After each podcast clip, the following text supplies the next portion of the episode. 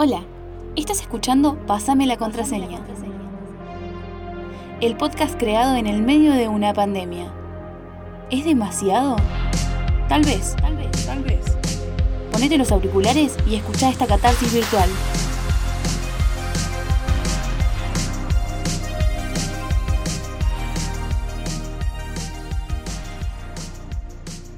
Entre el encierro, el distanciamiento, bueno, las incertidumbres, todo lo que sería las ansiedades, melancolía, responsabilidades, información, pero en mucha cantidad, mucha información, nosotras decidimos agarrar todo eso y bueno, meterlo o tirarlo en un podcast, eh, que es bueno, un formato que no se sabe muy bien qué es, pero es lo que estamos haciendo.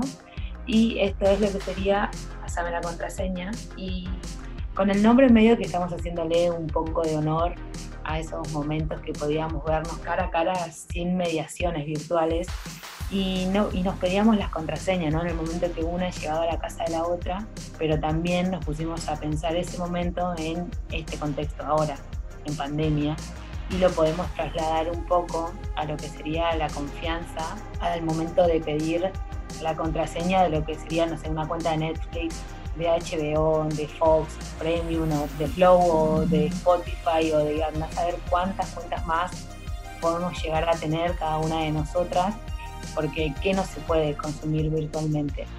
Y cuando dije nosotras, me refería al hecho de que no, no estoy sola, sino que tengo a dos amigas, que Mike Juárez por un lado y Dari Brues. Y bueno, ¿quién les habla? Gaby Rojas. Hoy vamos a empezar con Pásame la contraseña.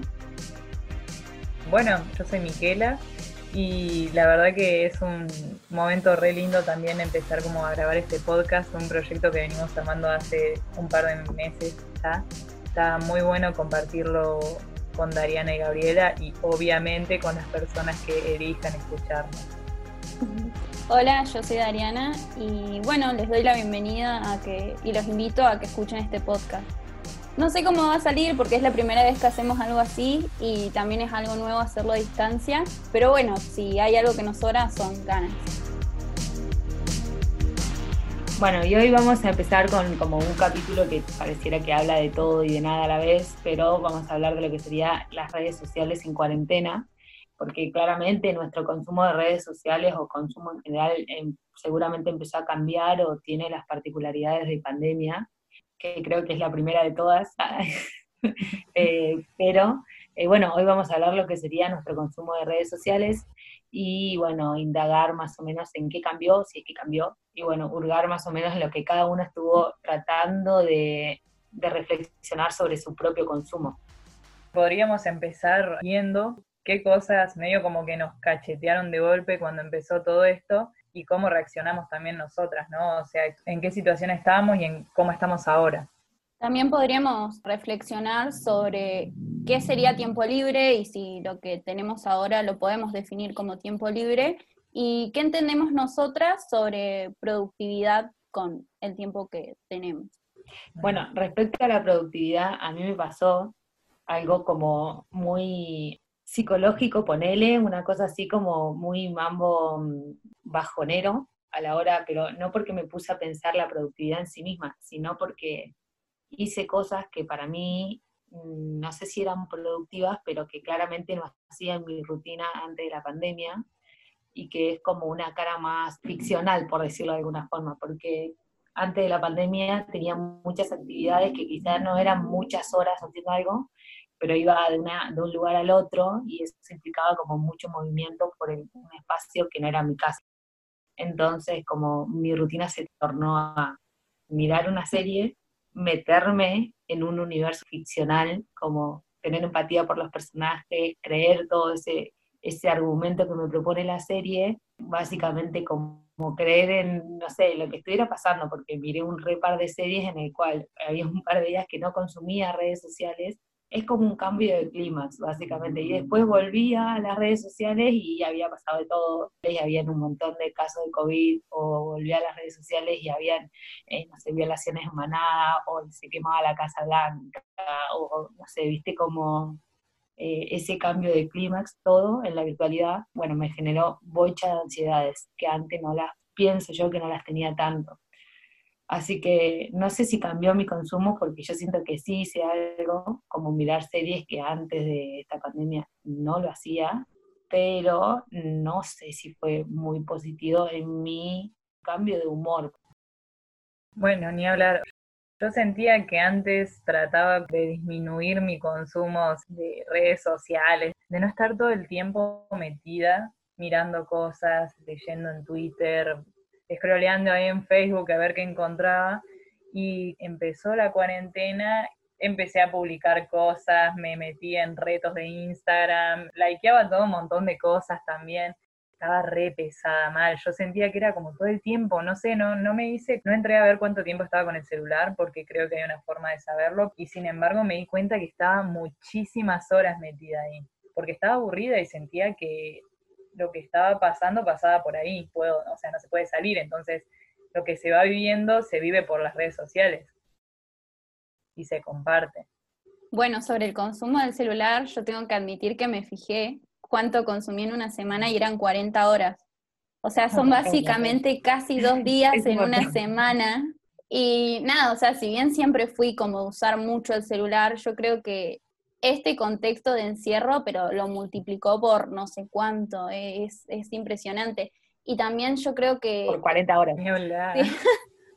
yo creo que también eh, eh, lo que me pasó fue que, bueno, al entrar en este mundo de redes sociales, que también podría ser llamado como un mundo ficticio, porque lo que vemos no siempre es una representación de cómo es la realidad, me di cuenta que todo el mundo estaba haciendo cosas. O sea, yo veía gente haciendo gimnasia, gente aprendiendo un nuevo idioma, o gente haciendo lo que sea, pero compartiéndolo. Entonces, como que a mí la angustia por ahí me pegó por ese lado de decir, che, hay un montón de gente haciendo cosas y yo estoy con el celular haciendo nada. Sentí cierta presión. Claro, mirando cómo el resto hace cosas y yo dejo que mi tiempo pase. bueno, pero también para mí la, productividad va, va, a girar en torno a lo que nuestro, como, sí, nuestro recorrido previo, ponele, estaba permitiéndonos hacer. Porque, a ver, estar todo el día haciendo cosas, no sé si es muy productivo para tu salud mental o incluso hasta para tu propio cuerpo. Si estás todo el día caminando y ni siquiera te dedicas a cuidarlo, no sé, pongo una cosa estúpida como ponerte crema en la cara, ponele.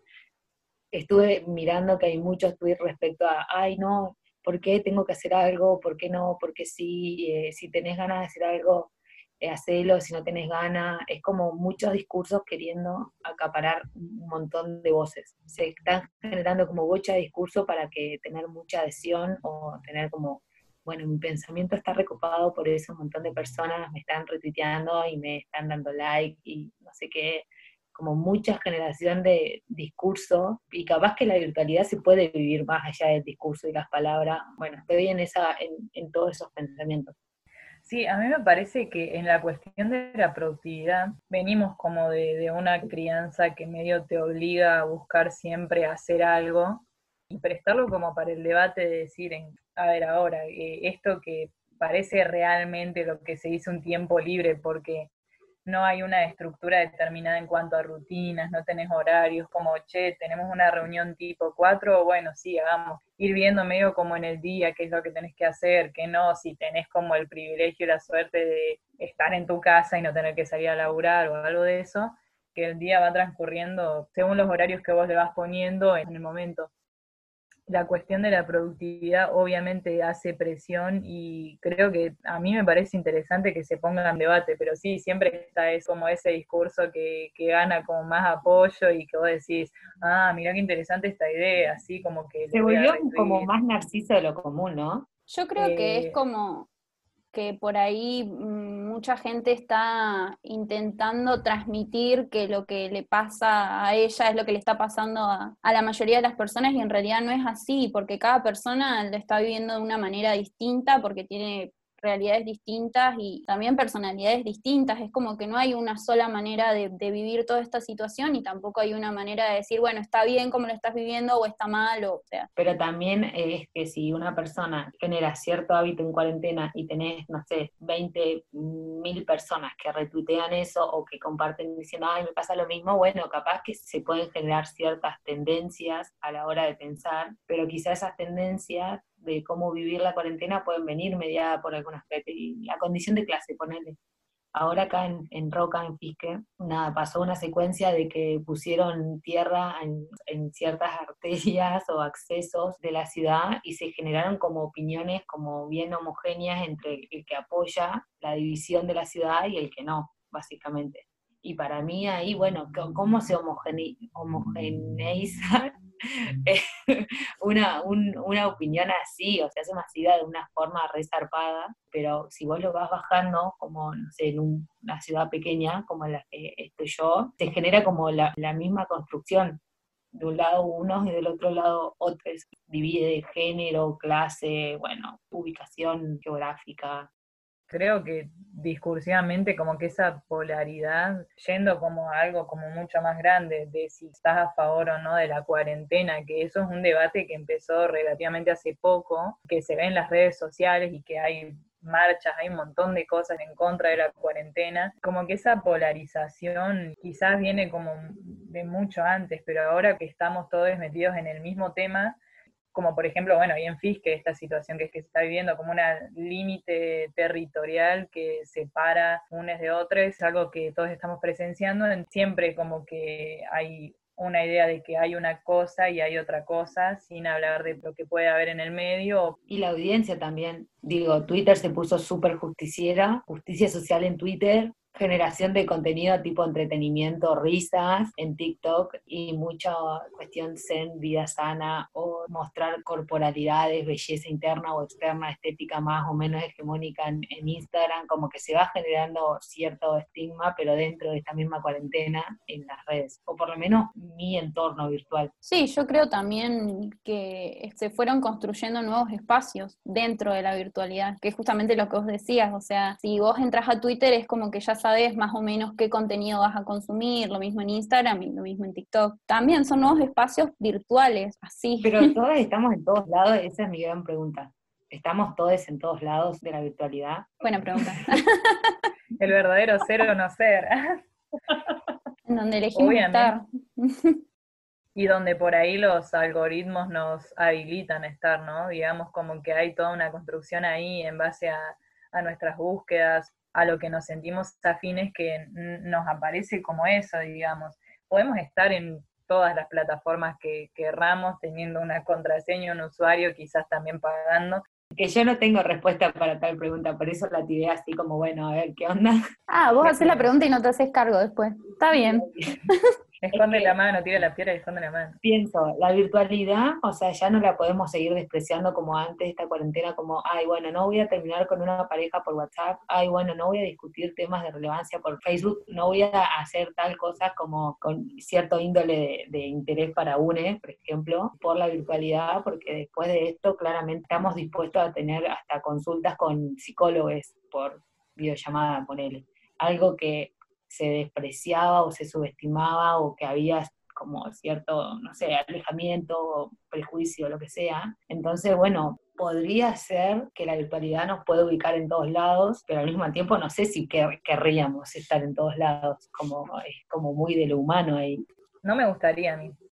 Creo que nos da una facilidad eh, esto de la virtualidad de sí, estar como en todos lados, en todos lados así suena súper raro porque es, estamos acá en nuestras casas, estamos a través de esta herramienta, si usamos el celular, la computadora, lo que sea, pero podemos estar en una reunión, podemos estar viendo a nuestro primito, primita, primite que vive en Córdoba o podemos estar viendo a nuestra familia que son de otros lugares, amistades, podemos estar haciendo un podcast y podemos estar, digamos, en todos lados, pero no personalmente Sí, vos decís que, o sea, no, ya no hay, no me acuerdo bien qué palabras usaste, pero como no, no tener como ese sentimiento negativo por las redes sociales o las plataformas virtuales, y yo la verdad que preferiría volver a un poco como antes. Preferencia de Mike, lo, lo, lo, presencial. Preferencia de Dari. También lo presencial, o sea, como que extraño cosas simples por ahí que implican la presencia, más que nada lo afectivo, no sé, un beso, un abrazo, eh, escuchar una risa, eh, ver a alguien, es como sentirlo, como que si bien siento que tengo un montón de gente cerca a través de una pantalla porque charlamos, nos mandamos eh, mensajes, nos reímos, lo que sea, como que no, no me siento distanciada de la gente que quiero, como que hay pequeñas cosas que sí, súper extraño y, y también me gustaría como que vuelva todo a ser como era antes. No sé si va a ser así, pero bueno. Yo también pienso, bueno, hay que repensar el paradigma de la corporalidad, porque, o sea, no nos queda otra después de esto, pero también hay cosas lindas, por ejemplo, cuando yo cumplí años y hoy terminé de recibir regalos, y también es playero que te llegue una muestra de ese vínculo que se generó en pleno cara a cara y cómo es repensado también en la, de forma, no sé, virtual o videollamada, pero hay veces que me siento cómoda estando a distancia, eso es lo loco, o sea, como que hay veces que es cómodo estar a distancia, más que nada para reuniones de trabajo, cosas así, y creo que, bueno, esta fue una buena y primera gran catarsis virtual, y para todos aquellos que están con, bueno, con nuestras mismas condiciones de clase, como hablábamos recién, pudiendo disfrutar de internet y de amistades y vínculos que se sostienen más allá de, de la cuarentena, no sé qué está pasando ahora en mi casa, por afuera de mi vereda, pero creo que está pasando un camionazo.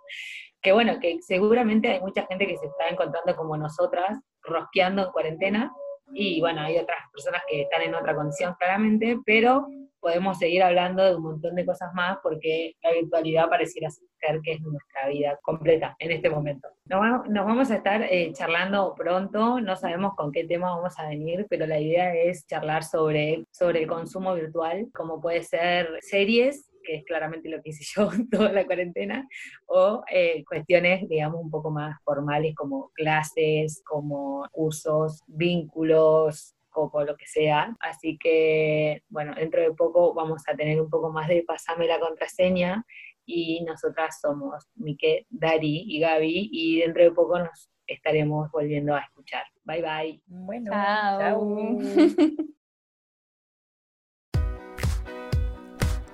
Este podcast es una realización de Dariana Brugues, Miquela Juárez y Gabriela Rojas. Voz artística, Wanda Angelone.